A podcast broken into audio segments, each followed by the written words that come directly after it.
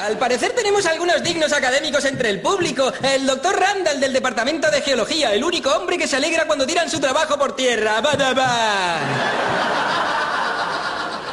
Tomo el pelo a los geólogos, ya lo sé, pero es que no siento ningún respeto por su campo.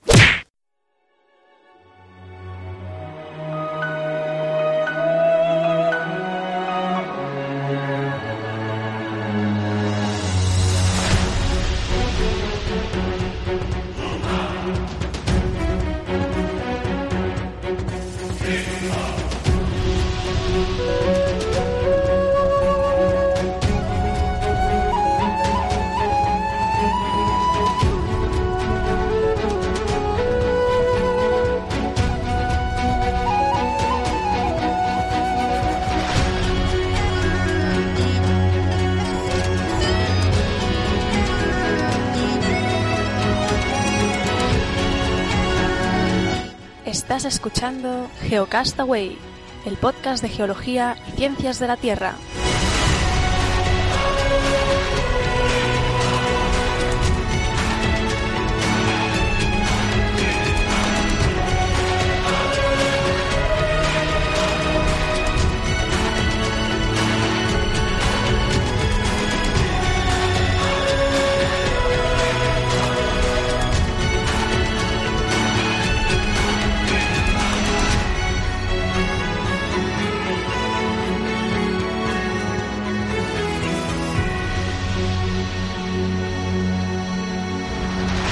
Saludos genófragos del mundo, bienvenidos a Geocastaway, el podcast de geología y ciencias de la Tierra, en su edición mensual. Hoy es 28 de enero del 2016 y conmigo, pues, Oscar, por un lado, ¿qué tal? ¿Cómo estás? Hola, Carlas, y hola, geonáufragos. Aquí contento de estar en este número 69. Desde, estaba pensando decir los estudios centrales de Geocastaway en Barcelona. Queda bien eso.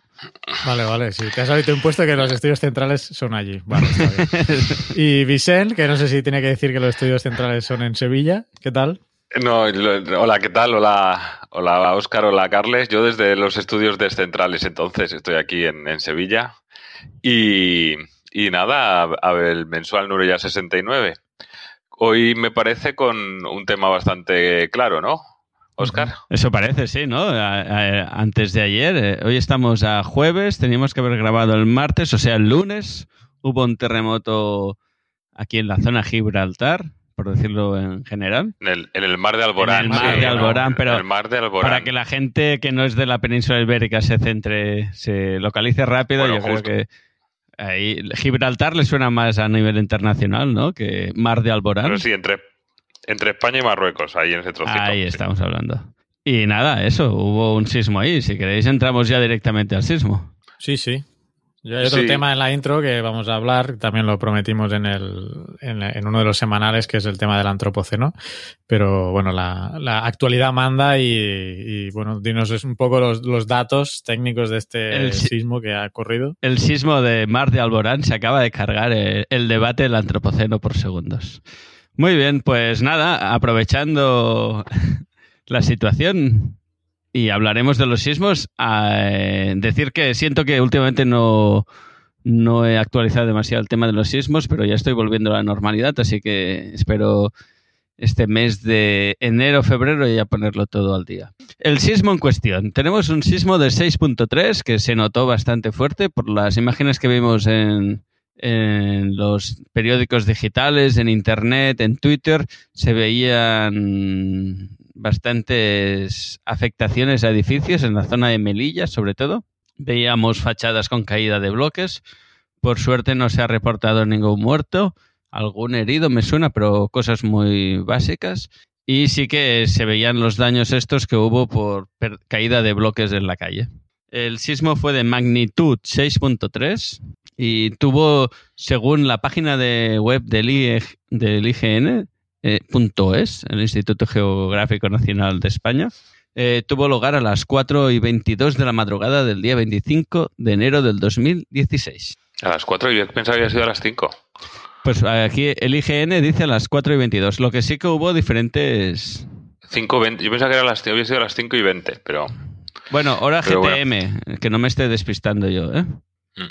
Sí, sí. Y a 10 kilómetros de profundidad, que creo que es un dato importante ese, ¿no? Sí, exacto. Es un dato a tener en cuenta por lo que siempre decimos. Aunque la magnitud tenga un valor de 6.3, que es como la energía liberada, no es lo mismo que esa energía se libere muy cerca de la superficie que se libere en una zona muy profunda. En este caso hablamos de 10 kilómetros de profundidad, que a algunos les parecerá mucho, pero en general podríamos decir que es un sismo muy próximo a la superficie. Bueno, yo creo que lo importante destacar es que no ha habido en, bueno, perdón, sí que ha habido. En España no ha habido víctimas mortales. En Marruecos creo que eh, se han asociado dos muertes. Una de un niño que tenía epilepsia y que, digamos, por el susto y, por eso falleció. A las 5 y 22, ¿eh? 5 y 22 hora, hora española. Igual 4 y 22 de hora, hora GTM, hay GMT, sí. Eh, que bueno, en Marruecos sí que creo que ha habido dos fallecimientos. Eh, en, Melilla, que es la ciudad española que más cerca ha estado y que más ha sufrido eh, las consecuencias del terremoto, creo que una de las sí que ha habido caída de cascotes. Creo que van a tener que derribar una de las torres. no, es, no es el ayuntamiento, es como el palacio, no tiene un nombre, no, no lo tengo por aquí pero una de las torres de un edificio emblemático de, Melilla por seguridad los van a tener que. El Palacio de la Asamblea. Eh, van a tener que demolerlo y supongo que reconstruirlo. Eh, creo que el gobierno de Melilla o el, no sé si es alcalde, creo que es alcalde porque es ciudad autónoma, ha hecho, ha pedido 11, un presupuesto de 11,9 millones de euros para la reparación de los desperfectos en, en Melilla que tengo entendido que mañana el Consejo de Ministros eh, seguramente aprobará sin ningún, sin ningún retoque, que no creo que haya problema para eso. En Marruecos, bueno, eh, aunque ha sido, ha, habido muchas más consecuencias y ha sido más, se ha notado más que, en las ciudades españolas. Eh, obviamente no se puede comparar con el de Alucema de hace unos años, con lo cual no quiero decir que, que ha sido. Yo lo que sí que quiero insistir para variar, es en la cultura geológica. Yo no sé lo que pensáis. Yo estaba viendo ahora eh, el ABC porque estaba buscando también otras noticias, los puntos de vista, que no es un periódico que no, no suelo leer. Pero precisamente hablaban de cómo se producen los terremotos y el último apartado de cómo se producen los terremotos es cómo se miden y el titular es la escala Richter. Eh, en diferentes medios de televisión he sido escuchando lo de la escala Richter y eso, eso por un lado, no sé vosotros si lo habéis escuchado o no, lo habéis visto. Sí, no, pues yo iba a comentar precisamente que, que alguno por Twitter se daba palmas con las, orejas, con las orejas porque en televisión española, y yo sí lo puedo, porque aquí la televisión española internacional sí veo algún, alguna cosa, básicamente las noticias, y eh, no trataron, trataron el sismo sin mencionar eh, escala de Richter. Yo lo vi. Eh, al menos en las noticias de la Yo vi las noticias de. Yo, yo veo las noticias cuando bueno, levanto entre seis y media, siete, que acaba de pasar hacía muy poco. Y la presentadora lo dijo una vez, yo creo que se le escapó, porque la siguiente vez que volvió a hablar ya dijo magnitud. Sin embargo, una de las conexiones de gente que está en el en terreno eh, volvió, hablaba de, de escala de Richter. Entonces yo creo, yo creo que sí que han hecho un esfuerzo, pero ya te digo, yo a la presentadora en, lo vi a las seis y media, siete unos cuartos, se le escapó una vez y luego me di cuenta que ya no volví a decirlo. Y, y en la conexión del terreno también.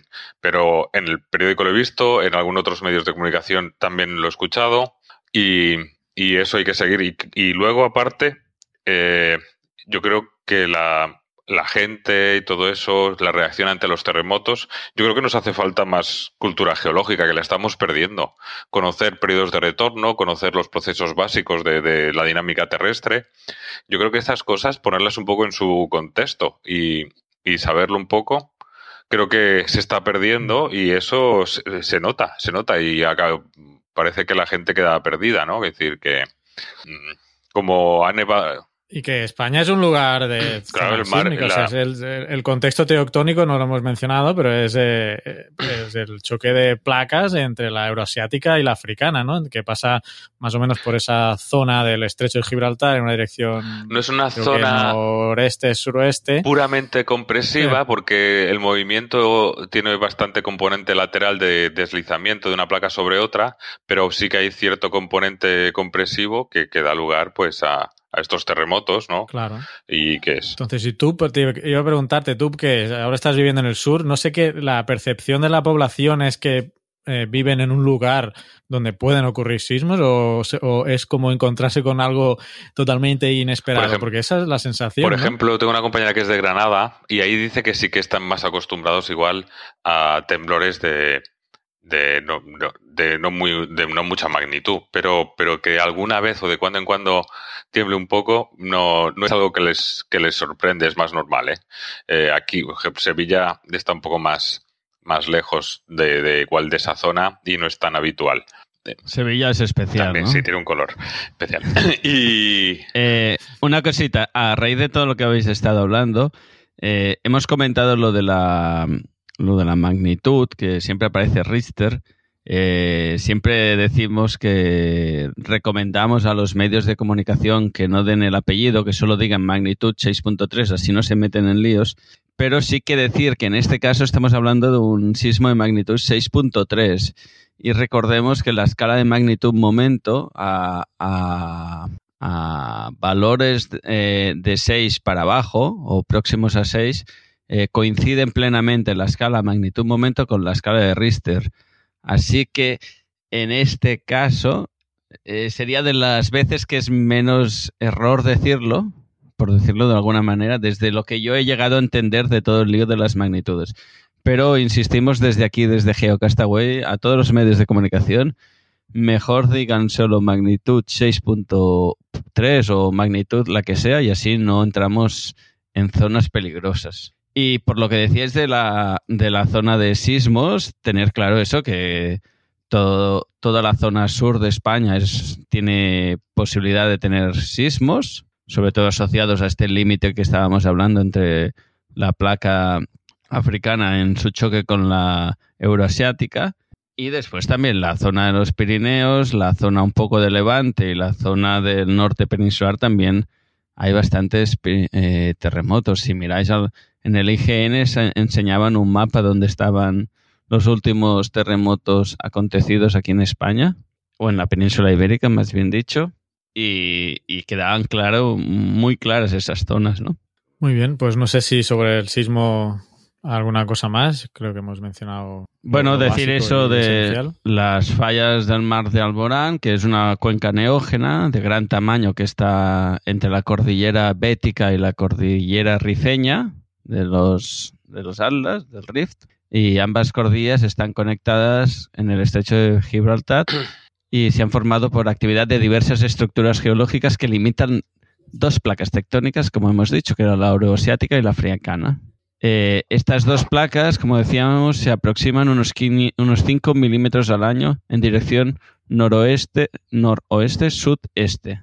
Y dicha convergencia produce la deformación de la corteza terrestre y, esa acumulación de energía que a veces se elimina en sismos, que tanto puede ser en la zona sur de España como el norte de Marruecos. Eso es lo que nos dice el IGN así a nivel general. El, el sismo que se produjo, la- los, las soluciones de, del momento sísmico, tensor, perdón, momento tensor, daban la típica pelota de playa con la cruz en el medio. Eso quiere decir que es, es un strike slip. Aunque tenga una componente eh, compresional, eh, marcaba bastante claro, yo diría. Mis conocimientos de, de sismicidad no son muy elevados, pero por lo que yo conozco de, de sismicidad, a mí me habían enseñado que eso era una, una strike slip. Sí que tiene una pequeña componente de, sí, de compresión, pero muy poca parecía. Y bueno, por cierto, que has, tuiteaste una de estas pelotas de playa y alguien ha puesto ahí, bueno, eso ya es para nota, ¿eh? Ah, pues es- esa es esa pelota de playa era eh, el momento tensor de, del sismo. Vale.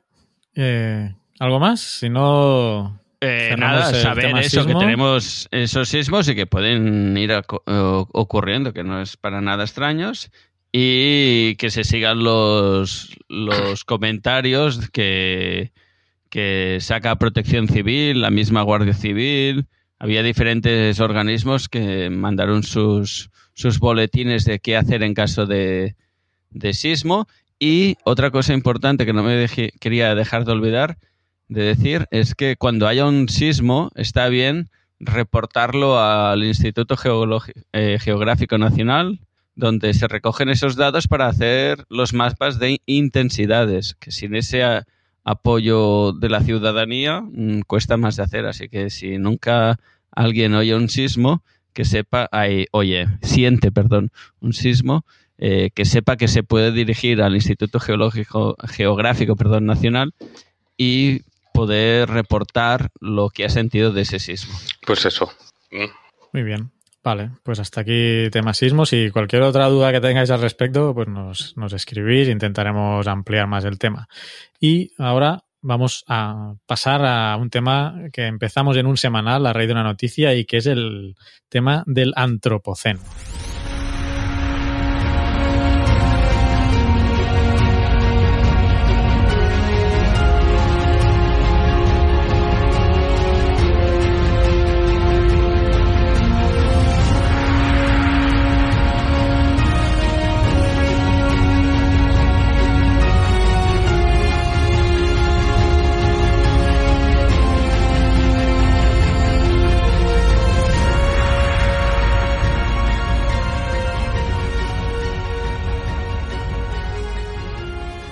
Pues eh, el antropoceno. Eh, esto, esta, este mini debate que vamos a tener aquí, o mini o largo, no sé, depende de lo que veamos, eh, viene de un semanal, eh, Vicent, que hicimos, eh, que una noticia, un titular, eh, titul- no, me, no tengo el titular delante, pero decía, ya estamos en el antropoceno, ¿no?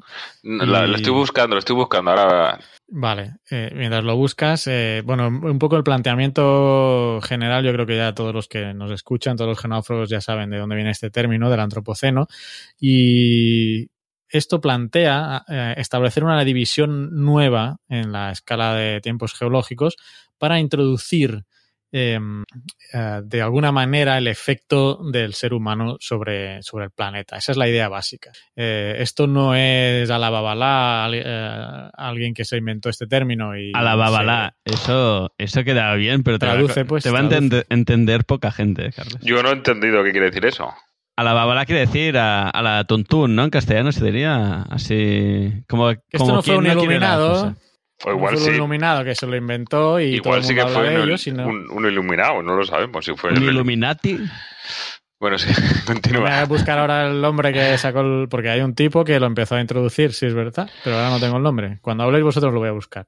La cuestión es que la, la propia Comisión Internacional de Estratigrafía, como ya mencionamos, tiene un grupo de estudio del, del, cuaternario, una subcomisión, y ahí dentro hay un, grupo del antropoceno que está estudiando este tema. Y va a tomar dos cosas importantes, es que ah, durante este año 2016 se va a tomar la decisión si incluir el antropoceno dentro de la escala de tiempos geológicos y, por un lado, sí o no, y la otra, en qué forma, y esto es lo que discutíamos un poco con Vicent, si, si va a ser una época nueva, una, una época, ah, ¿Qué, qué- qué eh, categoría, tipo, tipo el ¿Qué Holoceno. categoría va a tener que estábamos discutiendo? Es decir, que, ¿no? Más o menos, sí, iba a ser una edad, un piso o. o, sí, ¿no? O una era, exactamente. Para que lo enten- sí, para que nos entendamos, ahora estamos en la eh, no, una era, la era sería el Cenozoico, ¿no? Pero ahora estamos en la, en la época del Holoceno. ¿eh? o también se llama serie, quiero recordar. Y ahora es en el que estamos, en el Holoceno. Entonces, eh, la propia esta subgrupo, pues de aceptarse el tema del antropoceno, eh, están viendo si sería una época nueva, o sea, después del Holoceno vendría el antropoceno, o dentro del Holoceno sería un piso dentro del Holoceno. Que estoy mirando la, el- el- la división del Holoceno en la, en la Wikipedia y no tiene piso, pero en mi libro de bachillerato aquí aparece un piso dentro del Holoceno. A ver, ¿sabéis uy, Es cuál que es? se- yo. ¿Cuál? Versiliense. Aquí tengo un piso yo dentro de- del Holoceno, que es el Versiliense. Pero eso seguramente lo, lo habrán cambiado. que Eso sí. era un grupo de música argentino, ¿no? Bersuit. Seguro, seguro que eso lo habrán, eso lo habrán ido actualizando, ¿no? La, la, la comunidad internacional y. La, la comisión de estratigrafía nos Claro, hará la. y, y la- los habrá quitado, pero es como seguro que el Holoceno en algún momento estaba dentro de, de otra parte y lo han, lo han acabado sacando, ¿no? Eh, me suena. No sé El- si en el, en el cuadro oficial, el que tengo, de la- el cuadro estratigráfico internacional de la Comisión Internacional para Estratigrafía dentro del Holoceno, no hay ningún piso. Pero en mi libro de bachillerato, que claro, que tiene unos cuantos años, pues está el piso versiliense. Pero, ¿de Ahí quién te fías más, Carlos? ¿De- ¿Del libro de bachillerato o de la comisión de No, yo solo, lo he co- yo solo lo comento. Ya seguro que habrá algún geonáufrago que nos va a sacar de esa duda. Pero este no es el debate. Eh, Yo he planteado aquí. Pues que, de, de hecho, yo creo Eh, que tú ¿y le has dado un poco Espera, la espera. vuelta al debate, pero di, di, continúa. Un momento, un momento. ¿En qué? ¿Qué he manipulado? Estoy planteando los hechos, ¿no? ¿Qué he manipulado hasta ahora? Nos van a dar el Espera. carnet de tertulianos profesionales, yo creo. ya. Otros hechos, otros hechos. Se está estudiando o se, se está mencionando de que si de colocarse eh, se establecería el año o 1800, por un lado, con la, creo que es la revolución, Revolución industrial. o el 1940, que es cuando creo está el tema de, de las bombas de nuclear y que es un marcador. Sí, entiendo que tiene que ser una capa correlacionable a nivel mundial, ¿no? Por eso lo de Vale. Hiroshima, entiendo que, si no recuerdo mal, cuando hablamos del iridio en temas de agua, comentamos que a nivel mundial se, se detectaba esa, bo- ese cambio, ¿no? Si no, uf, hace muchos años ya de esto. Eh, pero tendría que ser algo que fuera correccionable y que, que pu- que se pudiera ver a nivel mundial. Pues bueno, yo he hecho este planteamiento. Yo estoy totalmente en contra de la aceptación del término antropoceno, Ya está, Y- el típico yo- conservador. pero quería saber Pues, pues yo, opinión. como ya me expliqué en el, en el semanal, he encontrado el artículo que se llama Antropoceno, cinco señales de que la Tierra está en una época mm, modelada por el hombre. Está, está en inglés del...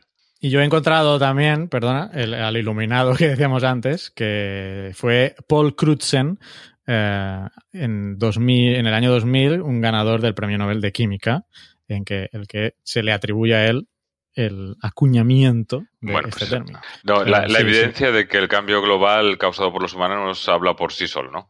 Eh, los cinco signos que hablaba era estamos llenando el planeta con basura, eh, a Scorched Earth, ya no me acuerdo lo que era, eh, la, la- la larga cola de los ensayos nucleares. Ah, bueno, eh, estamos arrasando la Tierra, ¿no? Con la deforestación. El, estamos aumentando la- todo el tema del- de, las emisiones de, de CO2 y, y entonces que nos preparemos como para la sexta extinción en masa. Yo, yo creo que sí que, que el impacto que, la actividad humana ha tenido sobre la superficie terrestre y sobre los procesos terrestres, canalizaciones, mon- bueno, 20.000 cosas, creo que sí que está. ¿Qué, qué categoría tiene que tener? Pues obviamente yo creo que no ha de ser de de las más importantes, pero creo que, que, sí, ¿no? Es decir, que las grandes cantidades de desperdicios, basura, la, la concentración de, de CO2, el aumento de- del CO2 en la atmósfera por causas... Sí, es, es que igual si el aumento de CO2 que, que, que ha habido en los últimos 200 años fuese por la emisión de un volcán, igual estábamos planteándonos tenerlo en cuenta, ¿no? No lo sé. Que ha causado extinciones más, ¿no? Igual, Claro. ¿no? Pero como lo hemos hecho nosotros, ¿no? Pues no lo sé. Quiere decir que yo, yo sí que no me parecería mal darle ese uso, darle, a- u- empezar a utilizarlo. Llegar a un acuerdo mm, y, y darle, tampoco, creo que lo importante es darle el peso específico que tenga. Tampoco creo que, que vaya a cambiar la historia de la geología, ¿no? Pero bueno, O sea, todo el mundo sabe que contaminamos, todo el mundo sabe que estamos dejando el planeta hecho una porquería, pero yo creo que no hace falta incorporar un piso, supongamos que fuera un piso, que es dentro del Holoceno, desde el 1800. O sea, esto eh, yo no sé cómo lo escribirían porque tendrían que usar una, un nanobolígrafo para poder introducir eso ahí, de 4.500 millones de bueno, años. igual que tiene la se puede poner una la escala Tierra. logarítmica o se puede hacer una, amplia- una ampliación o algo así, no pasa nada. Estamos volviendo a la época donde la, eh, el, El- egocentrismo eh, y el hombre creía que la Tierra estaba en el centro del universo. Ahora nos creemos que somos eh, tan Malos. eh, Malos. eh, bonitos, sí, bonitos y malos, que debemos incorporarnos en la escala, en la escala de tiempos geológicos, siendo, atención, si lo hiciéramos, si lo aprobaran, siendo el único piso era serie, etcétera, que incluye en su nombre la causa de, eh, de, de la que es, es supuesta incorporación. Hombre, hombre, a ver, Eh, el, Pero bueno, el- los otros ¿por qué pisos cuando- normalmente el carbonífero, lugar, el carbonífero ¿no? ¿no? da idea de por qué se le llama carbonífero. Claro, pero no, o sea, eh, cuando cayó el meteorito y mató a los dinosaurios, pues los podíamos haber puesto meteoriciense, ¿no? Pues, por- por ejemplo.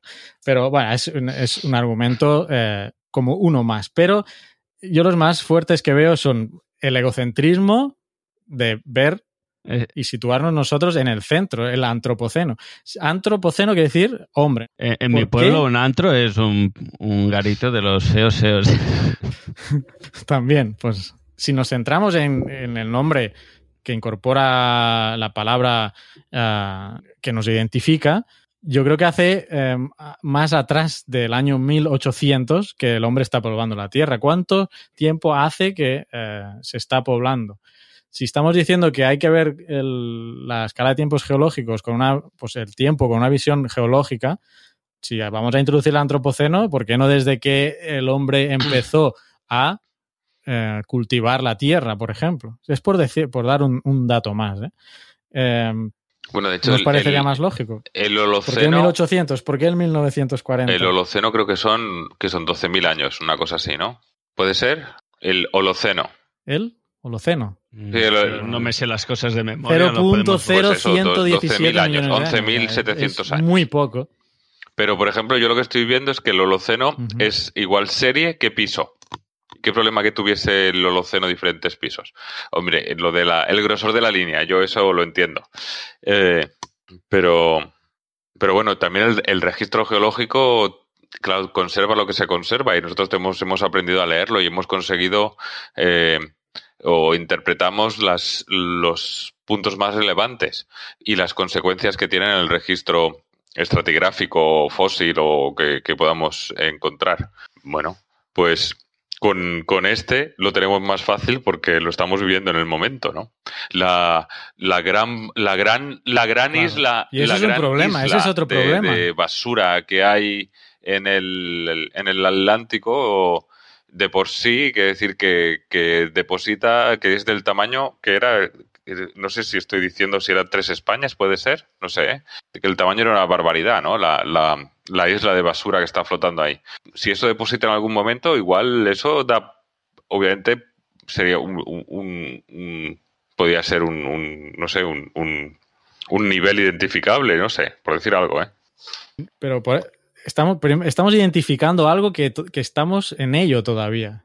Eh, estamos. eh, Aquí podríamos ocupar la frase de que los árboles no nos dejan ver el bosque.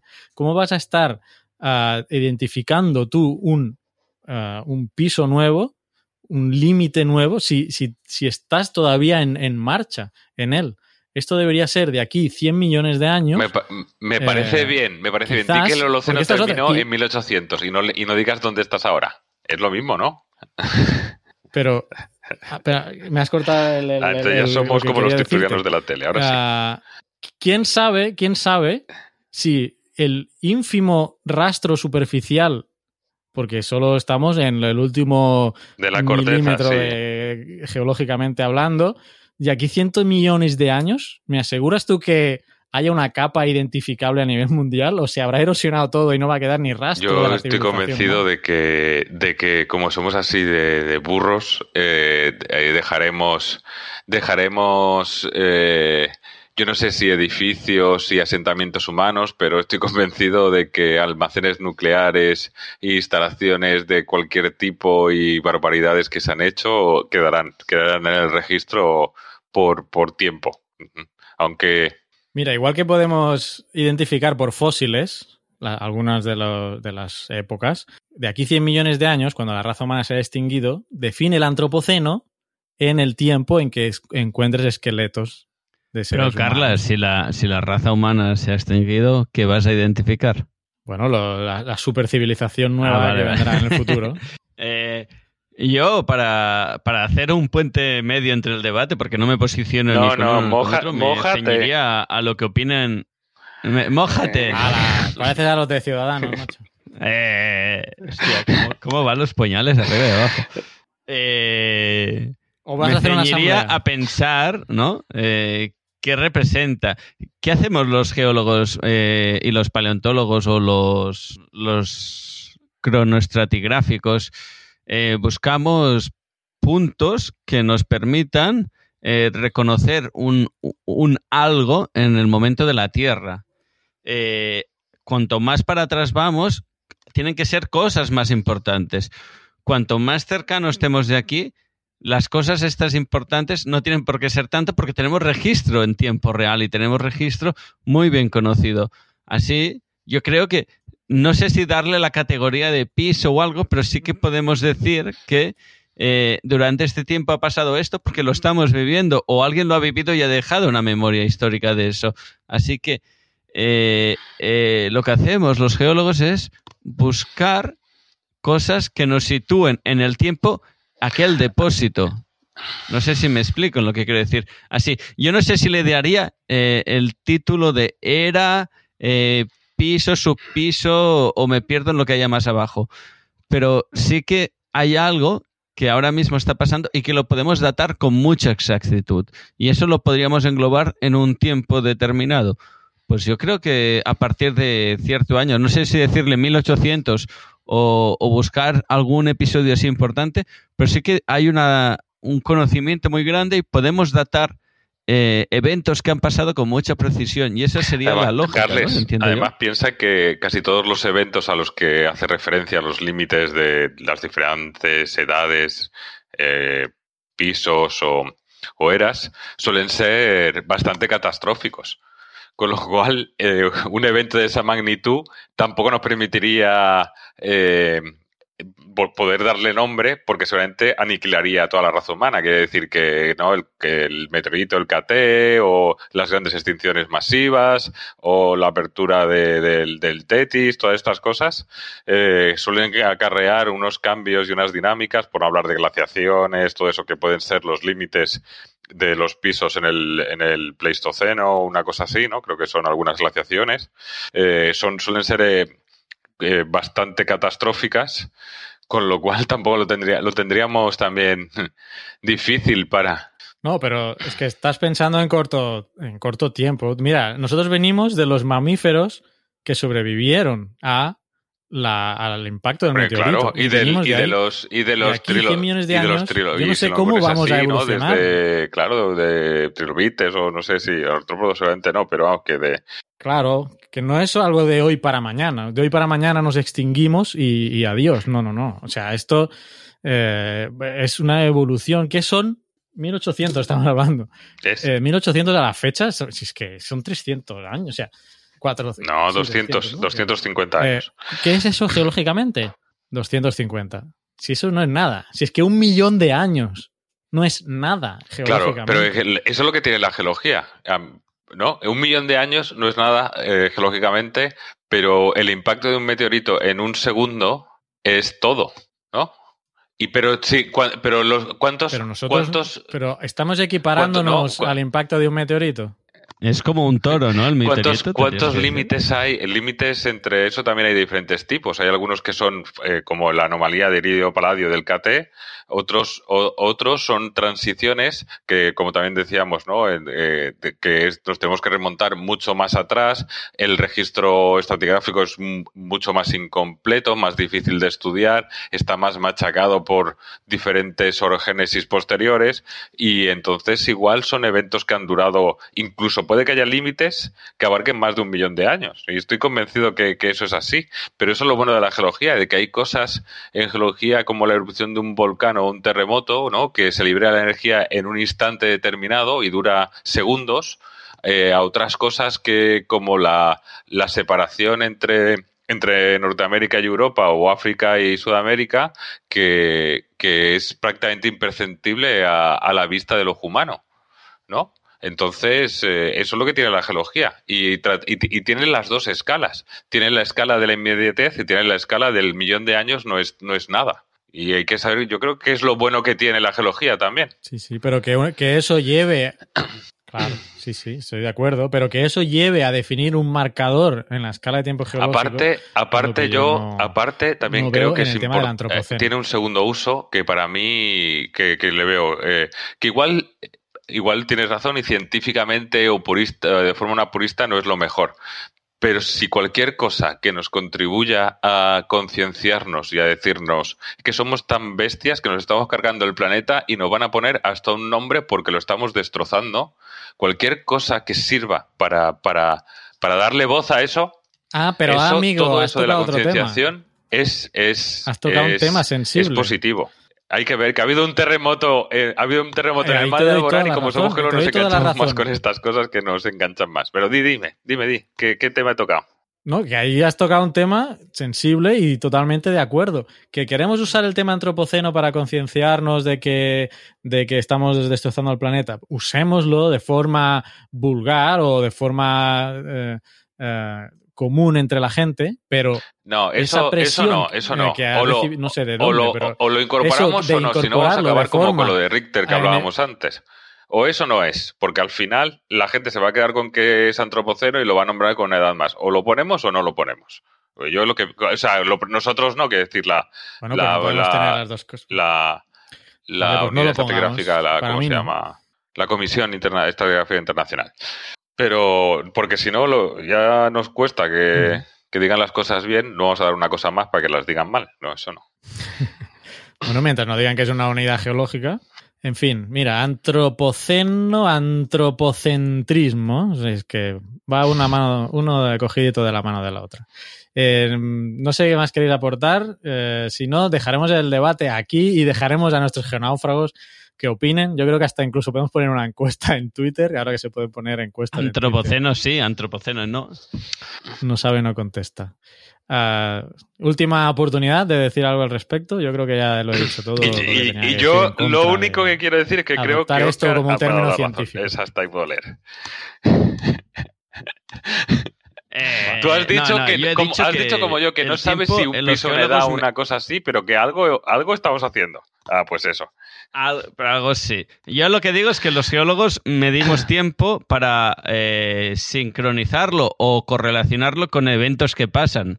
Eh, si en El Salvador, eh, Carlas, corrígeme, en el 2011 hubo un deslizamiento muy importante allá en Santa Tecla, El 2000, eh, 2001, lo 2001. puedo datar con mucha facilidad. Ya, bueno. Hay 2001, Pero he mira, puesto es demasiados. que estamos tratando En algo en el que estamos encima, estamos encima de la ola. Ya, pero, mañana, Carlas- mañana hay una guerra nuclear aquí, Corea Eso, del Norte, ahí ves, ahí- Estados ahí Unidos, tendrías- India, todos tirándose bueno, bombas la- la nucleares. eso, La estás eso, eso Sí, va a quedar estás- más en el registro. Eso va a ser un pico en el registro y podríamos decir, ah, coño, Tú- ahí, tú- marquemos ahí el antropoceno. Cuando lo vean de aquí yo unos solo digo años, que eso nosotros ahora tenemos nosotros ahora tenemos la capacidad de, de delimitar cosas con mucha exactitud porque las estamos viviendo y tenemos un registro histórico de eso. Eh, lo que no sé es si si tiene lo que no sé es si tiene la característica de piso, me parece demasiado. Ahora eh, digo lo que decía al inicio. ah, por suerte tenemos una, com- pues, ¿qué una comisión de estratigrafía eh, internacional con muchos científicos ahí que le dan a la cabeza mucho mejor que nosotros y, y tienen que llegar a un consenso. Yo creo que eso es lo que nos valida más y es también destacar la importancia de las Vamos dejar- herramientas que tenemos los científicos, ¿no? Eh, no es solo que un grupo de científicos lo diga, sino hasta que no Consenso. tengamos un consenso, con, lo diré mal, Consenso. consenso, gracias, eh, no tirará para adelante la idea. Yo personalmente eh, no lo veo tal como un piso. Sí que lo veo que lo que decía, Pero, que a ahora ver, lo podemos piso situar. está dentro del Holoceno. ¿Dónde lo quieres meter entonces? No lo ves como época. Lo ves Ay, como piso, perdón. quieres decir. Ex- o, o inferior, digo, como piso, o inf- no sé si hay una subdivisión inferior a piso ahora mismo, pero ah, lo veo como algo muy concreto, no sé. De- de- Pero, dejemos- Bueno, Ahí me, me, me reservo a, a la opción del consenso, ¿no? Cuando todos estemos más o menos un poco de acuerdo, será que, que tiene una lógica. consenso quiere decir 100% Consenso. diciendo lo mismo. No, imposible. consenso quiere decir una mayoría, 100% no, no quiere decir. Bueno, que- mayoría, quieres una mayoría. que se ganen, yo quiero decir eso, que Vale, se ganen el el tema trabajo aquí. los de la Comisión Estratigráfica. Venga, los vamos a dejar.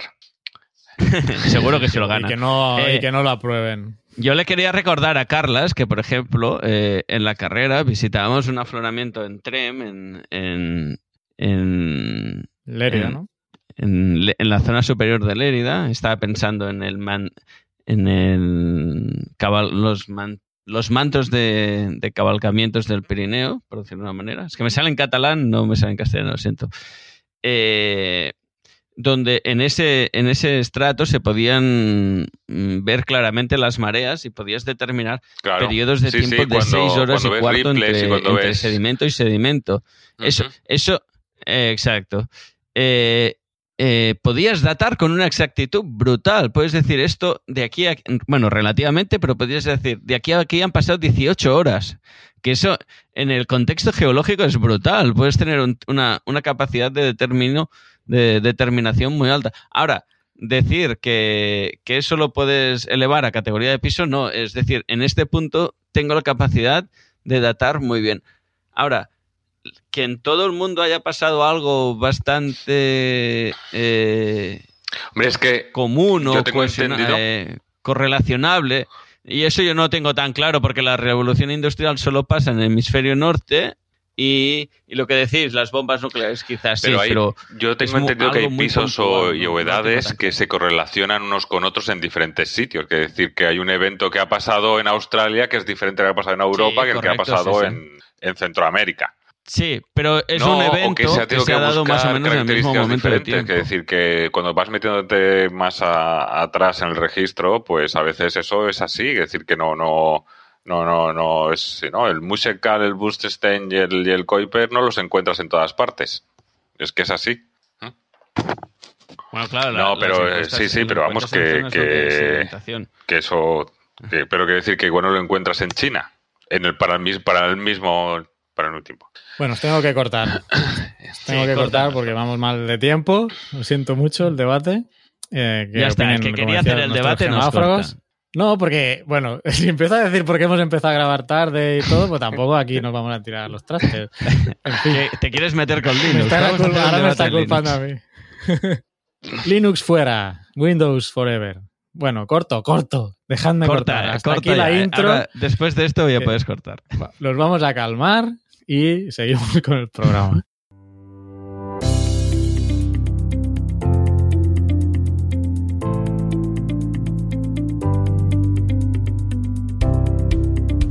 Estás escuchando Geocastaway, el podcast de geología y ciencias de la Tierra.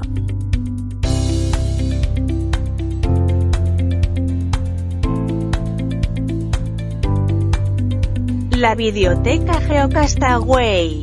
Saludos, geonáfragos del mundo. Bienvenidos a la Videoteca Geocastaway de enero. Hoy tengo pues una serie de documentales, eh, concretamente, si no recuerdo mal, tres dos documentales y una serie. Este mes vengo con una serie. Creo que tengo cuatro, tres documentales y una serie. Bueno, ya lo iremos viendo. Y estoy un poco en desorden. El primero, que ya había comentado además en el, en, uno de los semanales, en el último semanal, es el tema de Conspiracy. Y uh, Conspiracy es un documental que lo he visto en Netflix y que parece ser que está teniendo bastante éxito. Voy a leer en la Wikipedia de que se trata. Es un documental del 2014, producido y dirigido por uh, Kip Anderson y Keegan Kurr.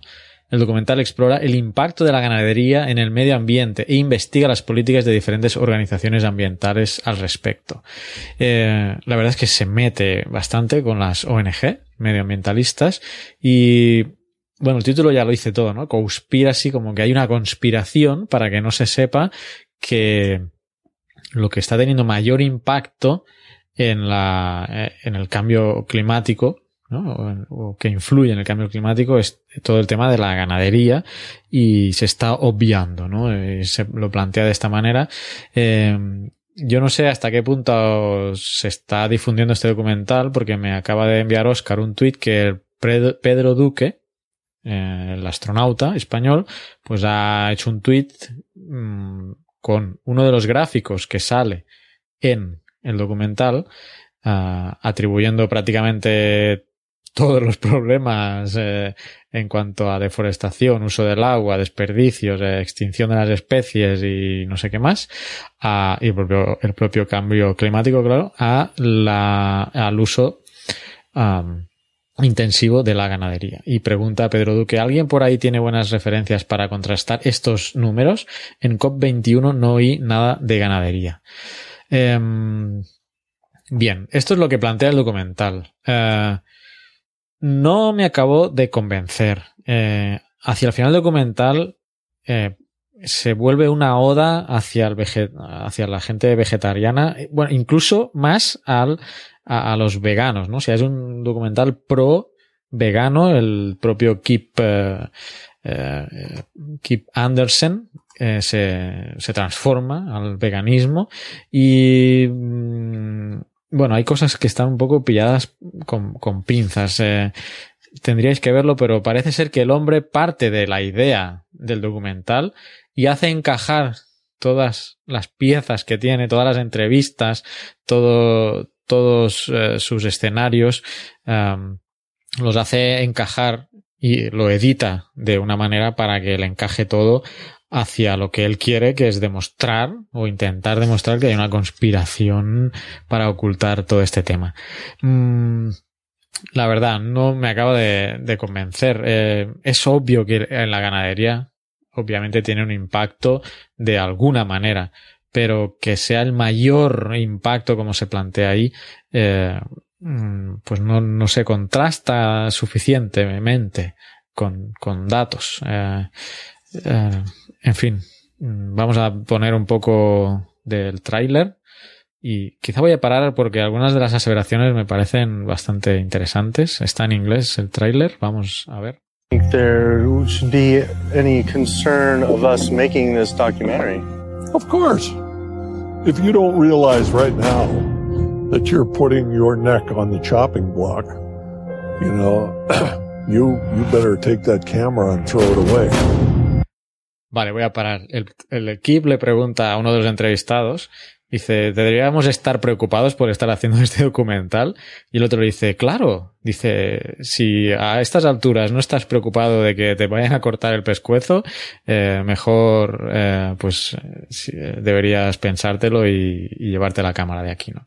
Eh, ahora me acaba de venir a la mente una escena totalmente gratuita de eh, en una casa eh, troceando, creo que eran patos, no me acuerdo. Eh, totalmente gratuita, ¿no? Coger un par de patos y que se los van a comer, pero filmar toda esa escena sangrienta, primeros planos, para sensibilizar al espectador. Entonces, muy sensacionalista, al menos esa parte, muy gratuita, la decapitación y el desangrado de, de, los patos. O sea, no, hacía falta. Vamos a seguir con el tráiler.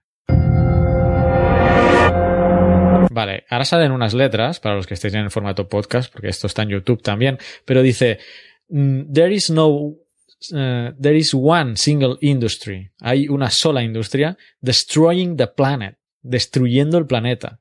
More than any other, más que cualquier otra. Pero las organizaciones eh, de medioambientales, las ONGs medioambientalistas, no se quieren uh, meter con ello. It's an environmental disaster that's being ignored by the very people who should be championing. It's the leading cause of global warming. Es la causa principal, la causa principal del calentamiento global. De la, del consumo de agua, de la deforestación, bueno, ahora todo lo que decía de ese gráfico que había tuiteado Pedro. Let's look at the fundamental problem here. No one wants to talk about it. Because they're, they're membership organizations, you know, a lot of them. They're looking to maximize the number of people making contributions. Bien, aquí salen señaladas hasta la propia Greenpeace. ¿eh? The leading cause of environmental degradation is um, we uh, need to address that as well. It's not up to the Department of Water Resources. Hard to actually target like one thing. I, I don't necessarily know what it is. There's suppression and mismanagement of information uh, everywhere. It abounds. It starts at the local level, but then it goes all the way to Congress. When you consider the devastation it's having on our planet as well as the oceans. And we're in the middle of the largest mass extinction of species in 65 million years. Bueno, creo que lo, ya lo voy a parar ahí. Eh, Yo lo he visto en Netflix, no lo he podido encontrar en, en, una, en otra plataforma, obviamente. Eh, sí que no lo podréis ver, al menos enlazado en la biblioteca de Geocastaway. Os recuerdo la pestaña que tenemos de, en, en Geocastaway, en la biblioteca. Um, donde pues intento enlazar los documentales y cosas que voy mencionando si es que están en YouTube, en Dailymotion o en alguna otra plata plataforma. Eh, Conspiracy esta no, no la tengo, así que mm, pues si tenéis Netflix, eh, sí, ahí podréis verlo. Eh, no sé, yo pues eso, recomiendo que mm, lo veáis vosotros y os saquéis vuestra propia, uh, propia idea de, de en qué aspectos eh, el documental se acerca a la realidad y en otros está siendo sensacionalista. Vamos a saltar a una gran recomendación. Este documental os lo recomiendo que lo veáis, pero con, con una forma crítica, ¿no? Otro que totalmente recomendable 100% es Operación Telemark. Operación Telemark está, sí, la tenemos, eh, la he podido enlazar. Es una serie eh, está en Dailymotion, por eso la puedo enlazar en la biblioteca Geocastaway aunque pues no sé qué tanto va a durar porque no creo que sea tan legal, pero si está en Dailymotion, pues nada. Os he enlazado el primer capítulo dentro de la biblioteca, buscáis por la O, Operación Telemark, y ahí está el episodio número uno, uh, el uno de seis. La historia es una historia muy interesante acerca de, del agua pesada. ¿no? Os voy a leer aquí un poco la, la, sinopsis del primer capítulo. Es una dramatización de una de las historias más emocionantes de la Segunda Guerra Mundial, dice la sinopsis, los eh, esfuerzos de los nazis para desarrollar una bomba atómica y la lucha desesperada de los aliados para evitar que suceda. Entonces en Noruega tienen una planta de, de que están usando para generar, creo que es de deuterio, eh, es, es eh, el agua pesada esta que le llaman, pues es el deuterio, es uno de los isótopos de, del hidrógeno y um, como pues los, los nazis eh, quieren usar ese agua para, para la bomba atómica.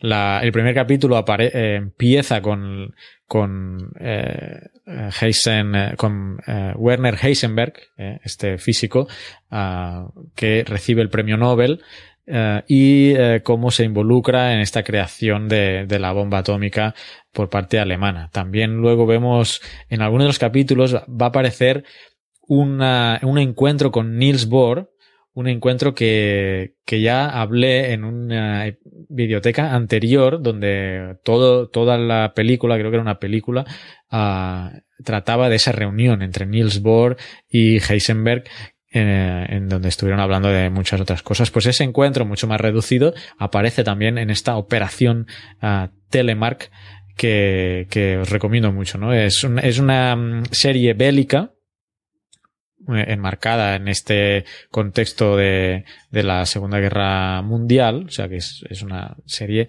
bélica, pero el trasfondo es, eh, es este, uh, esta producción de, del agua pesada eh, en, Noruega. La serie es noruega, tenía datos aquí de producción, eh, año 2015, y el, país de, de, producción es, Noruega. así que es una muy buena serie de seis, como digo, seis episodios y os dejo un poco eh, el, el, inicio del, del, primer capítulo que podéis hallar en, en la pestaña de Videoteca Geocastaway. Operación Telemark. Audio sincronizado por Depeche Mode 13 para forosfriki.eu y la taberna del... Bah, tonterías. La nueva estrella es Werner Heisenberg. Estoy tan orgulloso de ti como el día que lo gané yo. El instituto está eufórico. Todas mis ideas y teorías. Sí, bueno, ¿dónde lo celebramos?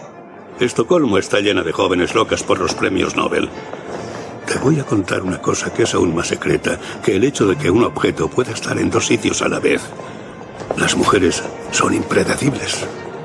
En mi investigación científica nada indica que una joven hermosa, inteligente y divertida no pueda enamorarse de un pálido físico nuclear debilucho y calladito. No, al revés. Bueno, quizá no es la mejor conversación que podría haber encontrado. Voy a avanzar un poco porque a ver si lo he avanzado porque no había mucho audio, un poco de música, pero a ver si encuentro la parte que están hablando un poco de por qué es tan importante ese agua.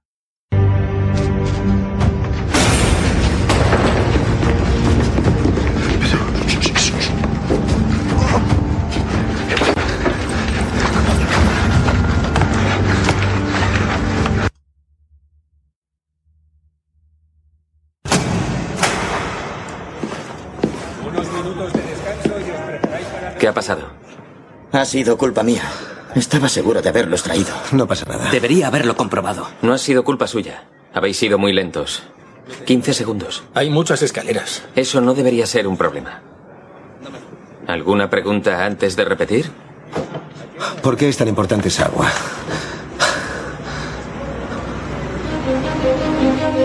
Bueno, ahí queda la pregunta hecha. Eh, tendréis que ver el documental para ver por qué.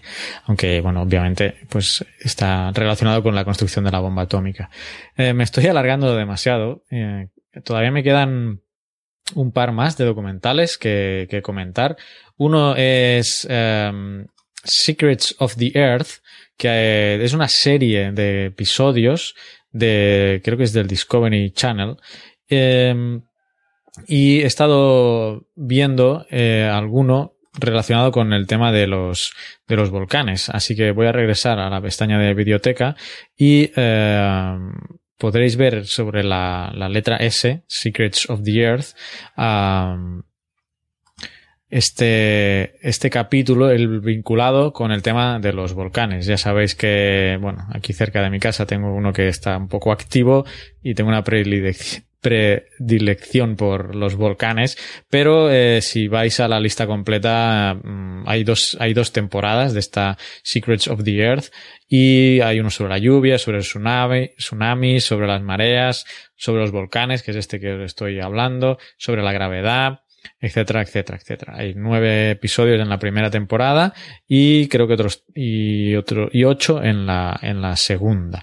Eh, Así que, bueno, sin alargarme más, eh, voy a poneros un poco, un pedacito de cortito para que no se me vaya el tiempo de este Secrets of the Earth sobre los uh, volcanes.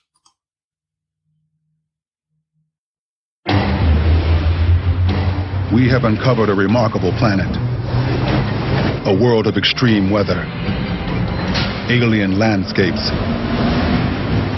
and bizarre phenomena. It's the most complex system we know of in the universe. That planet is Earth. And we are only beginning to unlock its secrets. It is a killer cloud that the weatherman can't predict. This is a belch from the guts of the Earth. A volcanic storm that can bring down a jumbo jet. Bueno, como veis está, en inglés también. Eh, yo lo vi en eh, cuando ahora que estuve en España por Navidad en el canal Energy pero la única versión que he encontrado ha sido en inglés. Y para finalizar, para finalizar, uh, otro documental que he visto ya aquí en Discovery Channel, aquí en Latinoamérica, pero que tampoco lo he encontrado en español, os lo voy a poner en portugués, pero creo que bueno, se entiende, aunque la, también lo importante aquí son las imágenes. Se llama, es una serie de documentales que se llama Ciencia Viva y es también sobre volcanes. Como veis, estoy en, en, en modo volcánico y es otro también de que, que habla sobre volcanes, volcanes y 10 maneras destructivas que tienen los volcanes para, para arrasar cosas y matar gente y tal, ¿no? Un poco catastrofista, pero eh, bueno, en alguna parte del documental se menciona también que pues que las zonas volcánicas son, son aptas para el cultivo y tal, ¿no? También algo de beneficios acerca de los volcanes, pero bueno, el principal enfoque del documental este de ciencia viva, volcanes, eh, es eh, maneras destructivas de, de matar. Dicho llanamente. Vamos a dejar un, el inicio de, del capítulo. Dois mil anos, mais de um quarto de milhão de pessoas foram mortas pelas armas letais do arsenal mortífero dos vulcões. Existem muitas formas dos vulcões matarem. Os vários perigos incluem gases tóxicos e misturas de rocha, quente e gás que saem do vulcão. Muitas vezes as cinzas atiradas no ar cobrem as coisas e, especialmente se estiverem molhadas, derrubam vários prédios. O fluxo de lama pode causar muita devastação. Os fluxos piroclásticos são particularmente bem perigosos. Isso pode resultar na combustão de material que encontram, como madeira, vegetação, casas. Bueno, lo dejaré ahí. Salen varios fenómenos, incluso uno de los que hablamos de la historia de, no me acuerdo el nombre del volcán ahora, pero que había un poblado en las faldas ¿eh? del volcán y que durante la noche, mientras dormían, las emisiones de, de, de gas de, del volcán arrasó, mató silenciosamente a toda la población. No sé si os acordáis, hace varios meses que se comentó esa historia en nuestro, en nuestro podcast y sale, sale en este documental eh, mencionado, mencionado también. Y nada más, eh, hasta aquí dejaremos la biblioteca Geocastaway. Si habéis visto alguno de los documentales o lo vais a ver ahora que los he mencionado, pues dejadnos algún comentario al respecto de qué os ha parecido y también proponednos cosas para ver para el mes que viene, que no está de más tener información ya por Twitter, pues a veces gente me, me envía cosas para, para ver y intento, intento verlas. Así que, pues nada, hasta aquí la biblioteca Geocastaway de enero y nos vemos el mes que viene. Adiós.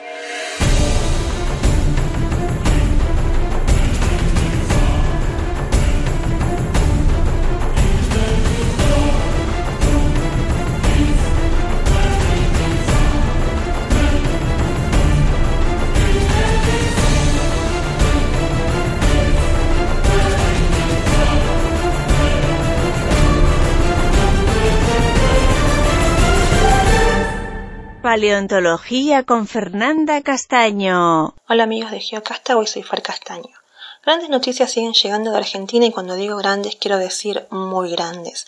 Y es que un nuevo titanosaurio fue hallado en Mendoza y esto no hace más que aumentar la fama de Argentina como tierra de gigantes.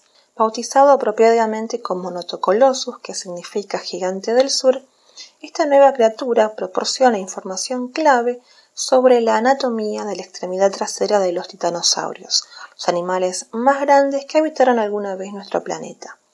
Hallado en Malargüe, al sur de la provincia de Mendoza, fue descrito a partir de huesos de la espalda, cola, pata delantera, pelvis y pie posterior completo. Los huesos fósiles de Notocolossus fueron hallados en rocas del período Cretácico cuya antigüedad se estima en 86 millones de años. Los titanosaurios son un grupo numeroso y ciertamente enigmático. Estos saurópodos representan lo que mucha gente piensa cuando oye la palabra dinosaurio. Tenían unas 60 especies y vivían en todos los continentes y a pesar de su extraordinaria riqueza de especies y diversidad en el tamaño del cuerpo, no se conocen bien muchos aspectos de su anatomía, evolución, comportamiento y ecología. Esto se debe fundamentalmente al hecho de que estos dinosaurios se conocen a partir de esqueletos incompletos. A pesar de esto, se pueden realizar estimaciones acerca del tamaño de estos animales. En el caso de Notocolossus, el húmero de este animal alcanzaba 1,76 metros de longitud, siendo más largo que el húmero de cualquier otro titanosaurio conocido, incluyendo los gigantes Dregnotus, Futalongosaurus, y para la titán. Si como es probable las proporciones corporales de Notocolossus son comparables a las de otros dinosaurios mejor preservados, este animal habría alcanzado de 25 a 28 metros de largo y pesaba aproximadamente de 40 a 60 toneladas, es decir, de 9 a 3 elefantes juntos. Curiosamente, los pies de este animal muestran características anatómicas diferentes a las de otras especies tales como metatarsos y falanges excepcionalmente cortas y robustas, y un número reducido de falanges comparado con otros saurópodos. Según González Riga, el descubridor y líder del proyecto, la tarea de investigación desde el hallazgo de los fósiles de Notocolossus hasta la publicación de los resultados en la prestigiosa revista Scientific Reports demandó alrededor de siete años de intenso trabajo. Bien amigos, eso es todo por ahora. Recuerden, la verdad está allá afuera y que la fuerza los acompañe.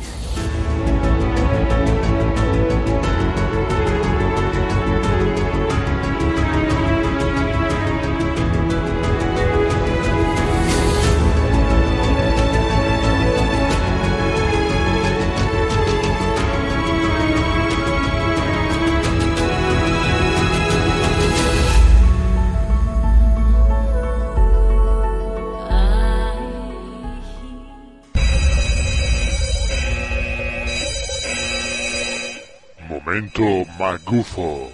Lo que vais a escuchar ahora es pseudociencia. Cualquier coincidencia con la realidad es pura casualidad.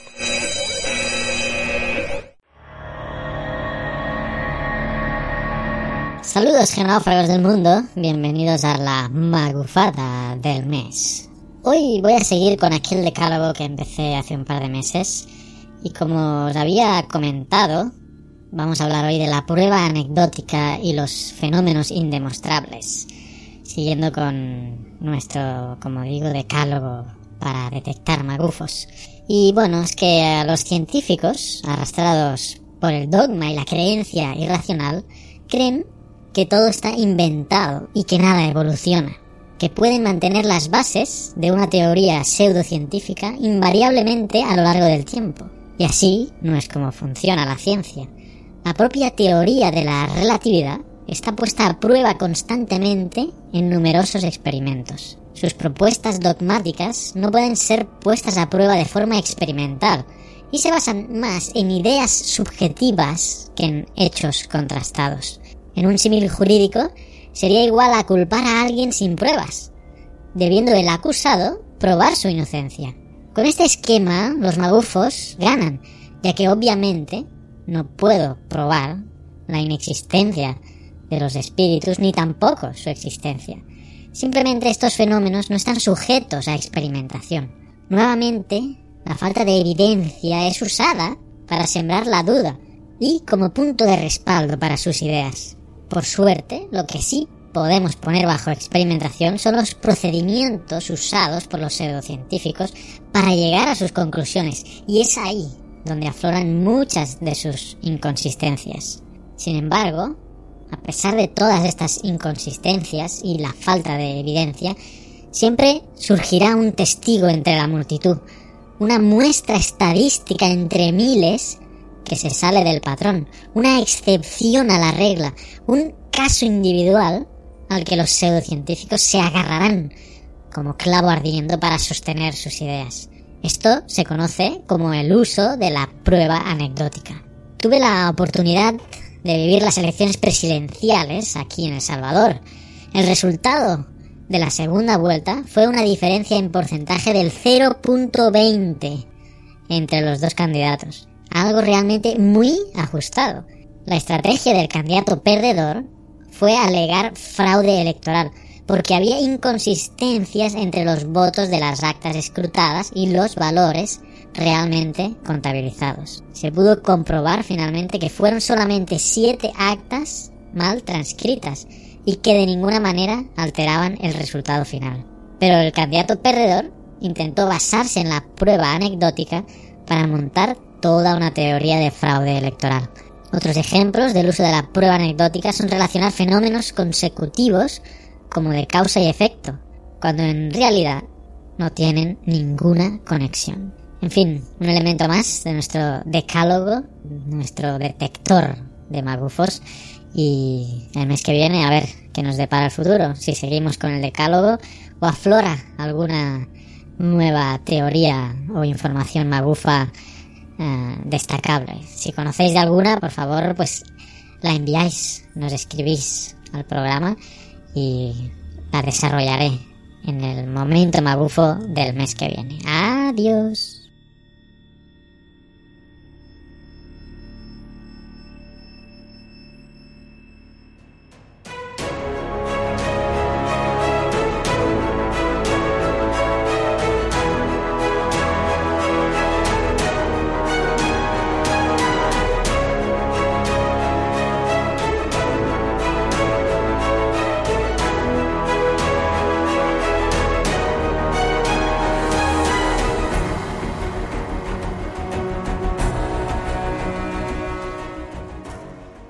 Petrología y Geoquímica por Pedro Castiñeiras.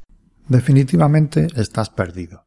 Contabas con tu maravilloso teléfono inteligente último modelo para llegar a tu destino, pero no te ha servido para nada. Tienes que recurrir al clásico preguntar a alguien.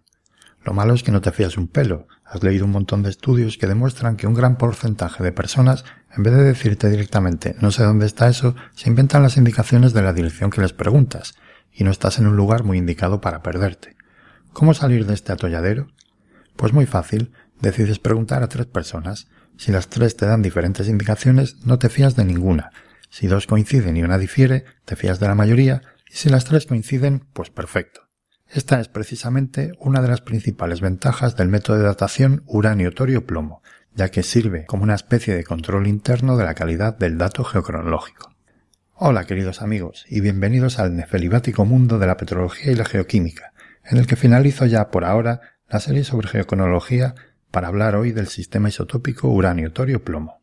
Este método de datación se basa en la desintegración radiactiva de uranio 235, uranio 238 y torio 232 para dar plomo 207, plomo 206 y plomo 208 respectivamente.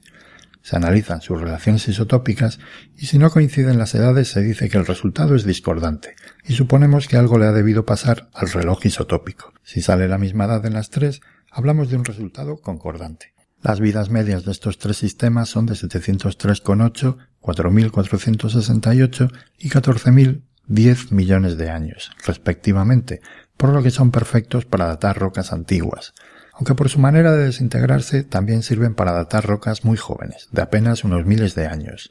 Esto es debido a que la transformación de uranio o torio a plomo no se hace directamente, sino a través de una serie de pasos intermedios que tienen una vida media muchísimo más corta. Es lo que se llaman las series de desequilibrio del uranio. Pero volvamos al método total. Como en el caso de otros sistemas isotópicos, no es necesario utilizar minerales de uranio, con que los minerales incorporen cierta cantidad de uranio en su estructura es suficiente. De hecho, una gran cantidad de uranio es contraproducente, porque su desintegración es tan energética que destruye la estructura del mineral. Es como si, utilizando la analogía del primer programa de esta serie, se nos rompiese la bolsa de pipas. No podríamos calcular la edad. También es deseable que esos minerales no admitan plomo durante su formación. Así nos aseguramos que el plomo presente sea radiogénico en su totalidad. Este método del uranio torio plomo se puede aplicar en varios minerales como carbonatos, esfena, monacita, badelellita, pero sin duda el Rolex de los minerales es el circón. He hecho una búsqueda en la base de datos Scopus de las publicaciones desde el año 2000 y salen 10 de geocronología en esfena, 24 en badelellita, 105 en monacita y 1235 en circón.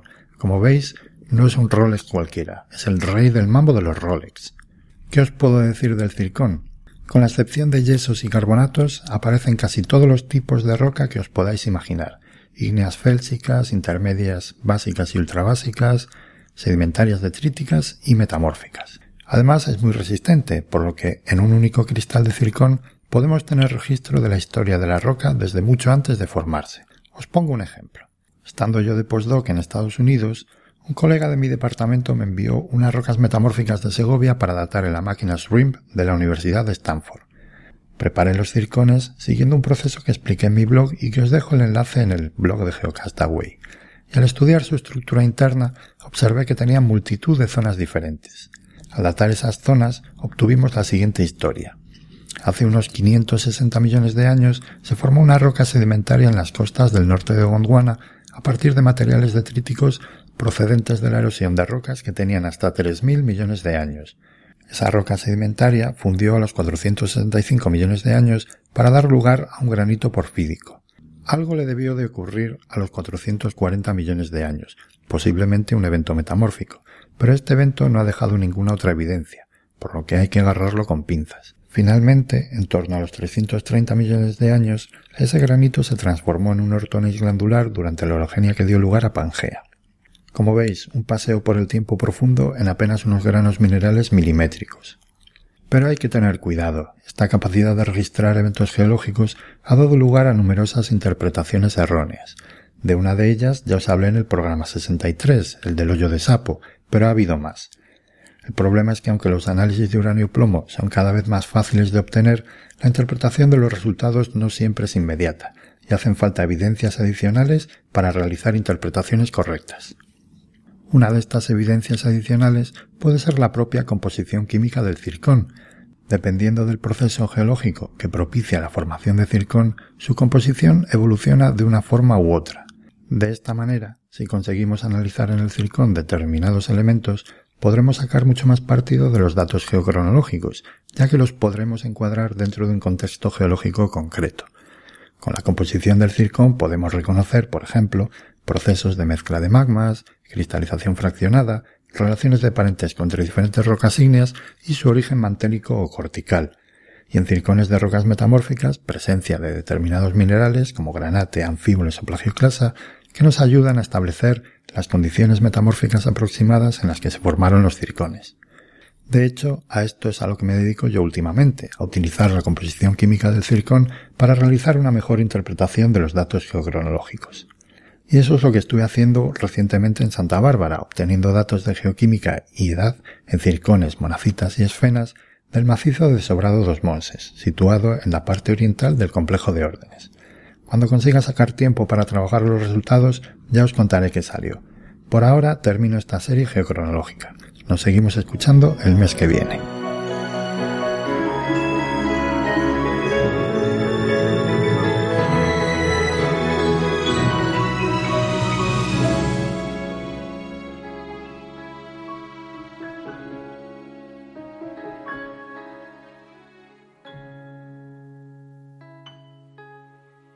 Exploración espacial por Naum Chazarra. Hola a todos. El Curiosity se ha movido aproximadamente 130 metros durante el mes de enero para poder investigar con mayor detalle la duna conocida como Namib, que se encuentra dentro del campo de dunas Bagnall para poder averiguar la composición y tamaño de los granos y cómo es posible que hoy día siga activa a pesar de la tenue atmósfera del planeta.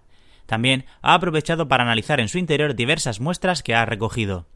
Un poco más lejos, nos encontramos con un descubrimiento de la sonda europea Rosetta, que ha encontrado parches de hielo de agua en la superficie del cometa 67P Churyumov-Gerasimenko que habrían quedado expuestos tras alguna ruptura en su superficie. Sabemos que los cometas están formados en gran parte por hielo de agua, pero uno de los retos más difíciles ha sido encontrar en qué estado y a qué profundidad del cometa está el hielo, puesto que en su superficie, conforme el cometa se acerca al Sol, se vuelve el hielo inestable y pasa de sólido a gas, formando estas moléculas del agua parte de la coma del cometa. La mala noticia que nos llega de la Rosetta es que probablemente el Philae, el módulo que aterrizó sobre el cometa, haya dejado de funcionar definitivamente, puesto que los últimos intentos por comunicarse con este han sido infructuosos, y a finales del mes de enero se han alcanzado las temperaturas mínimas de operación de este módulo, por debajo de los 50 grados centígrados bajo cero. Mientras tanto, un equipo de científicos ha podido establecer la composición de las evaporitas que existen sobre una luna de Saturno, concretamente Titán. Las evaporitas son rocas que se forman cuando una masa de agua u otro líquido y que contiene minerales solubles comienza a evaporarse hasta que los minerales están tan concentrados en una cantidad de disolvente cada vez menor y comienzan a cristalizar y a depositarse sobre el fondo. En nuestro planeta, algunos de los minerales evaporíticos más comunes son la calcita, el yeso y la lita o sal común. Pues bien, en Titán, parece que debido a la exótica composición de la superficie de este satélite, las evaporitas estarían formadas por acetileno y butano, muy diferentes a las de nuestro planeta. Pero si tenemos en cuenta que las masas de líquido estable que hay sobre la superficie de Titán en realidad no son de agua sino formadas por hidrocarburos, lo que explicaría, junto a otros factores, estas evaporitas tan diferentes químicamente a las de nuestro planeta. Por último, se ha publicado un estudio que habla de la posible existencia de un noveno planeta en nuestro sistema solar y que todavía no ha sido descubierto. Este planeta, que tendría una masa de 10 veces la de nuestro planeta, tendría una órbita que tardaría en recorrer entre 10 y 20.000 años, a unas 20 veces la distancia media de Neptuno al Sol.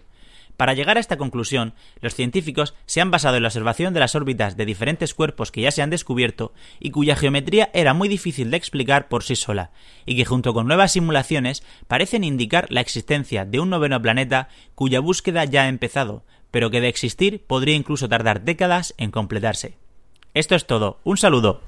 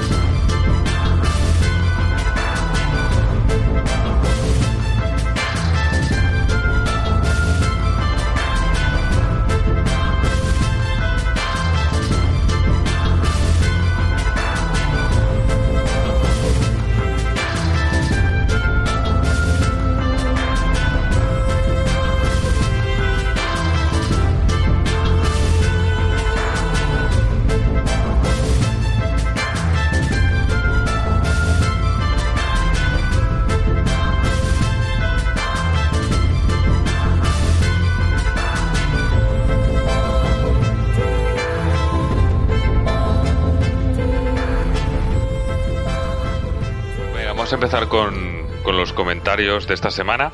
Eh, voy a dejarle a Oscar eh, tres de, de Josep María. Esta, Josep María Bernacho. Bernacho, ¿vale? Sobre, sobre una noticia también del semanal y, y, Y de la biblioteca. y del de la biblioteca. Y voy a empezar yo con, con uno de Víctor Linares. Y dice, de lo peor de Estados Unidos es que, es que vayan a peor. Es que encima son el modelo para gobernantes y para la mayor parte de la población del resto del mundo. Eh, muy buen programa y muchas noticias y muy bien resumidas. Gracias. No sé de cuándo fue este. Supongo que sería algún semanal de esta, de esta, de este mes. Eh, Marisa nos dice, eh, hoy hemos visto en clase vuestro semanal entero para los de cuarto de eso y la primera noticia sobre el calentamiento global en primero de eso, pues, y la primera noticia en primero de eso. Pues les ilustra muy bien sobre este problema que mencionamos en el tema de la atmósfera que acabamos de dar. Espero que al menos los mayores os dejen alguna impresión o comentario. Yo, me da que no. La contaminación del agua por plomo debido al paso de esta por antiguas cañerías de este material es algo que ya comentamos alguna vez y que lo hemos escuchado para los edificios de nuestra ciudad vieja en La Coruña.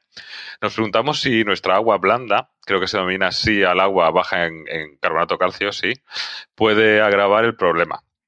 Nos interesa esa convocatoria de Ciencia Clip y aunque ya había hablado de ella vuestra buena eh, presentación, ha animado a más de uno, así que gracias. Y el batacazo de Falcon 9 les ha encantado. ha sido un grito al unísono. Yo siempre les digo que fallando se aprende y hay que volver a empezar revisando errores. Los del Falcon tienen bastante que revisar, sí. Eh, Pues para lo van a volver a intentar, ¿eh? Para- No sé, de aquí poco. Ya lo he visto sí. en las noticias. Bueno, sabéis que para los que no lo visteis o escucháis el semanal, el Falcon aterrizó en tierra, pero hicieron la siguiente prueba otra vez en una plataforma marina y les falló una, una pata al abrir y se cayó y explotó. Pero bien, está el vídeo en el Delicious, ¿no? Bueno, esperando ya el mensual y atentos a ese Conspiration, que es el, el, vídeo del que va a hablar Oscar. El anterior también lo he visto, pero no me ha dado tiempo más que a los pequeños comentarios de Twitter. Y que tiene pendiente poner alguna vez el juego que presentasteis de suelos. Y gracias por las noticias y un saludo. Eh, Pablo Colorado eh, dice, hola, escuchando vuestro último semanal, tengo una duda sobre el nuevo planeta X. Eh, resulta ser que es un planeta que directamente no han visto. eh, o por lo menos por, por medios o lo han visto por medios indirectos, según parece por el movimiento de unas cuantas rocas que están por allí. No son unas rocas, son unos planetoides que, que, que están, que, que sí que se, que se han demostrado que existen y que sus órbitas se ven afectadas por un, por la gravedad de algo. Y esos cálculos de por qué están afectados es con lo que han determinado que tiene que existir un planeta de determinadas características que afecta a las órbitas de esos otros y por eso saben que hay un planeta.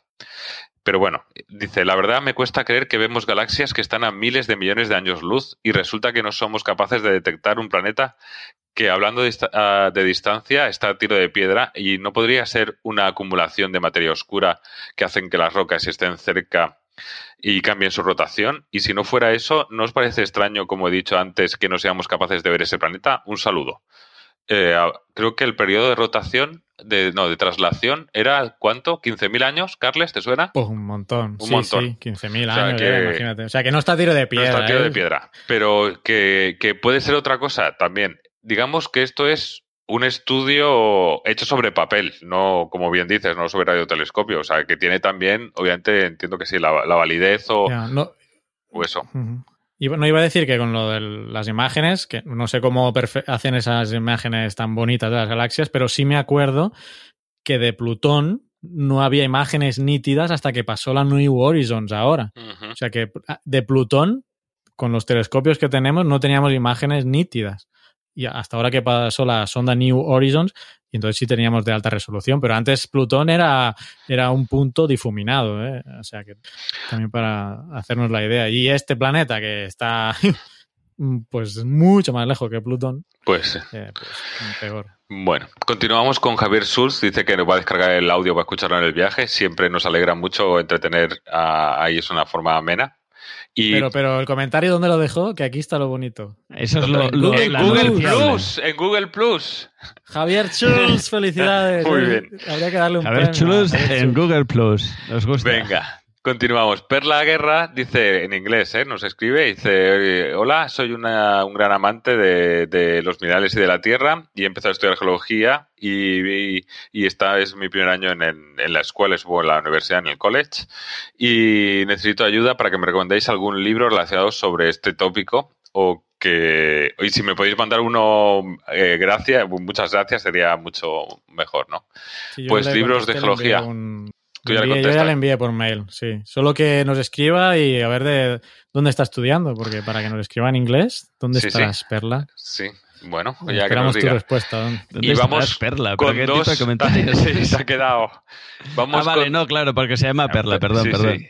Vamos de Eh, Perla Guerra, pues digo yo sí. que hablará español. Sí, sí, sí. Bueno, no sé, quizá, me Quizá estoy tirando a la Spanglish piscina. o algo así.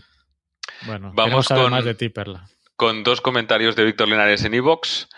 Uno, es de- yo creo que es de los tuyos, ¿eh? Dice Antropoceno, dice época geológica en la que los extraterrestres se cenan a los humanos. Ah, Lo deja ahí. Ya tengo un voto, ya tengo Eh, un voto. Y, y dice, y este creo que también se nos aplica al programa de hoy. Dice, a veces de verdad parece, parecéis la bardilla cuando os metéis caña los unos a los otros. Pero casi me río La más bardilla, con, sí. con vosotros que a los sevillanos, que muchas veces ni los entiendo por el acento. Vente una temporada para acá y ya te explico yo lo del acento. Feliz año, con el monstruos. debate del antropoceno habrá disfrutado. Por eso, feliz año monstruos, muchas gracias y por vuestro podcast. Así que nada, yo creo que con esto termino. No sé si nos da tiempo a gra- a grabar, a escuchar las noticias de... Estaba pensando como, Josep María, no, no te enfades, eh, como tenemos tres correos y creo que deberíamos eh, centrarnos bastante en lo que nos comentas, lo vamos a aplazar para el mes que viene, porque vamos fatal de tiempo Mira. ahora. Eh, No sé qué os parece a vosotros también. Yo creo que Sí, a mí me parece lo bien aplazamos. y, y así lo tratamos bien. Y también tenemos otro tema de Josep María que nos habló una vez sobre eh, almacenamiento nuclear y todo el follo, a todo temas relacionados con tema nuclear también bastante profundo. Y está pendiente y lo podíamos tratar los dos así, con calma y bien hecho. Pero además, como ha Pues dicho Marisa, es decir, que es sobre, bueno, eh, es sobre, habla básicamente sobre el documental de, de Conspiration, ¿no? Sobre el metano, la, la ganadería intensiva, todas estas cosas. Con lo cual, si alguno más ve el documental y quiere hacer sus comentarios y sus aportaciones, pues lo podemos tener para cuando hagamos el mensual y comentarlo las opiniones de, de más gente, no solo de nosotros tres. No, y que en el mensual ya habréis oído la sección de la videoteca donde hablo del, del documental, así que podéis dejarnos comentarios. Voy a seguir yo, tengo algunos comentarios en la página de YouTube. Eh, algunos palos que me cayeron, uno por uno de Pedro y otro de Oscar, creo que también, porque qué grabé un vídeo en somos. vertical. Grabé un vídeo en vertical, yo con mi buena fe de querer pillar toda la columna eruptiva, pero bueno, nunca más voy a grabar un vídeo en los vertical con el vídeos Que no, teléfono. siempre en horizontal que no te teléfono. graba un vídeo en vertical, hombre, claro que sí. Así que bueno, Pedro Castiñeiras eh, no lo volveré a hacer. José La Casa nos dejó un comentario también en un Oye, semanal. pero le haces más No sé- caso a Pedro que a mí. Eso me. No sé si me, me sabe La mal. confianza, es la confianza. Hombre, a los dos, a los dos, a los dos, Pedro y Oscar no, lo- no lo haré más. que tú, tú fuiste el primero que me regañó. Sí, sí, yo fui el José primero. La Casa. No soy geólogo, pero me encanta la ciencia y estudios de la Tierra, así como la astronomía y astrofísica. Os escucho mucho vía TuneIn, ah, radi- eh, TuneIn Radio, por las noches nos escucha. Un 10 de programa y artículos muy interesantes. No lo dejéis jamás. Gracias, José La Casa. Y también ah, otro comentario de, de Marisa acerca del tema de, de Conspiracy que nos lo dejaba en el último en el último en la última videoteca que también que aparte de haberla escuchado en audio en el en el mensual también está en formato vídeo en, nuestro canal de YouTube. Y algunas menciones de Twitter a geológicas Ariel Dragón Bonnob Guardilla Colegio de Geólogos Directorio Podcast El Pamplina Emule News Enaryan Ferwen Geokiko Geolnuk y Geociencias, IQTRAM, José Beligeo, Laura Morrón, Ley A4U, Luis Quevedo, que creo que estaba buscando información acerca de el posible, las posibles consecuencias de un impacto de meteorito. ¿eh? Eso sería. Andaba troleando por ahí el otro día. Ah, sí, es verdad. Marco H17, Marillo66, M. Casti García, por supuesto. Misterio de la Ciencia, mm, Aún, Chazarra, Ojan Spelt, Pablo Coronado, Podcast Coffee Break, eh, y Petromet. Y también y Chisco Roch. Para finalizar, no sé si nos queda algún minutillo por, para las redes sociales, que hoy las tengo yo por aquí. Ah, iba a decir, me pillas rápido. 939 en Facebook. Estamos ya a punto de los 1000, poquito a poquito. Vamos a hacer una Eh, fiesta. Sí, en Twitter también vamos muy bien. 2.572 seguidores. En el canal de YouTube 411. Vamos subiendo en YouTube también. Estamos muy contentos. Y voy a terminar con Evox, a falta de TuneIn, que no lo tengo por aquí, que estamos con 33 seguidores. Eh, me falta Google Plus, que... Iba a no decir Google y- Plus, no lo has dicho, pero ahí estará 30 y, y algo, TuneIn. ¿no? Sí, no, habría subido alguno, no recuerdo. Mira, Dilo a ver si lo abro 30 en y un momento. Y de TuneIn tampoco tengo el dato, pero estábamos bastante arriba también. Eh, así que estamos muy contentos. A ver si se abrió. Gracias a todos por No. seguirnos, saber que siempre podéis interactuar con nosotros en todas las redes sociales, que nos gusta mucho. Y no sé cómo hacer más tiempo para que Carlas encuentre el dato. No, no, es que se me ha cerrado la página. No. Ah, vale. Voy a acabar comentando a dos F5. cosas importantes. Dos cosas importantes. Una, ya está, está a punto de salir o ya ha salido el nuevo curso que tenemos de uh, QGIS. ¡Bravo! Ya tenemos el de Google Earth Pro y ah, pues hemos sacado el de, el de QGIS al Carlas que, habla en plural, Sí, sí. pero lo ha hecho él, ¿eh? que todo el mundo lo sepa. Los dos, sí. al que os al que os animo a que os suscribáis al boletín porque os vamos a enviar un código de, de- de- creo que era el 90% de descuento, o sea, algo súper barato, más el código de, de Google Earth Pro totalmente gratis, si no lo habéis hecho todavía. Así que mm, apuntaros al boletín para recibir todo lo que hacemos mensualmente, no os perdáis nada y además vais a, recibir estos cupones de nuestros, de, nuestros cursos. Y esto por un lado. Boletín, geocastaway.com barra boletín, o si no, vais a geocastaway.com y ahí podréis ver, veréis ya un banner ahí que, pues que apunta a ese curso. Y luego, y esto es unilateral porque ni lo he podido comentar con los compañeros, pero, Pero nos parece eh, bien. hace, hace días que nos han escrito alguna reseña en iTunes, que es una de las mayores plataformas de difusión. Y voy a comentar que nos ha escrito Bene Gesserit, una reseña en iTunes. Dice, este podcast es uno de los mejores en divulgación científica, si no el mejor. Lleva las ciencias de la Tierra al público general con amenidad, pero también de forma rigurosa.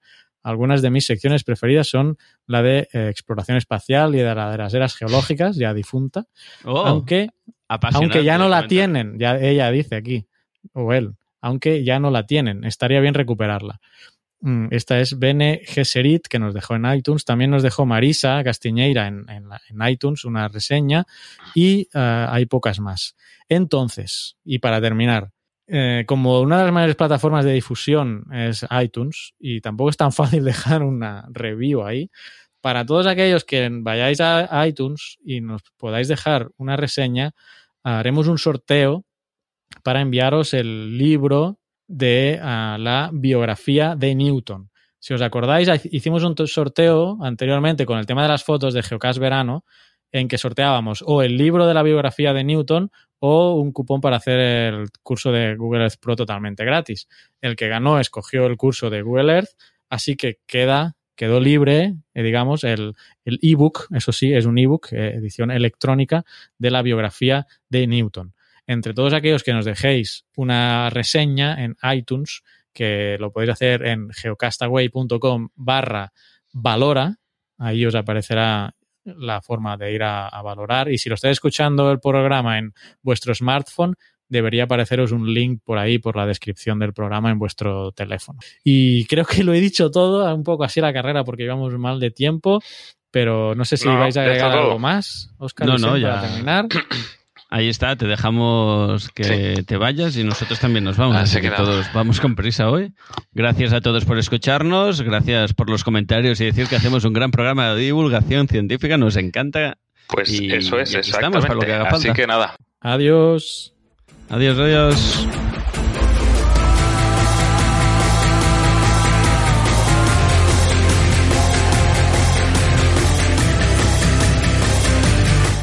Envíanos tus comentarios, preguntas o sugerencias a geocastaway.gmail.com. Puedes escribirnos en nuestra web geocastaway.com. Búscanos en Facebook y en Twitter. y escúchanos también a través de iTunes, Evox o Miro.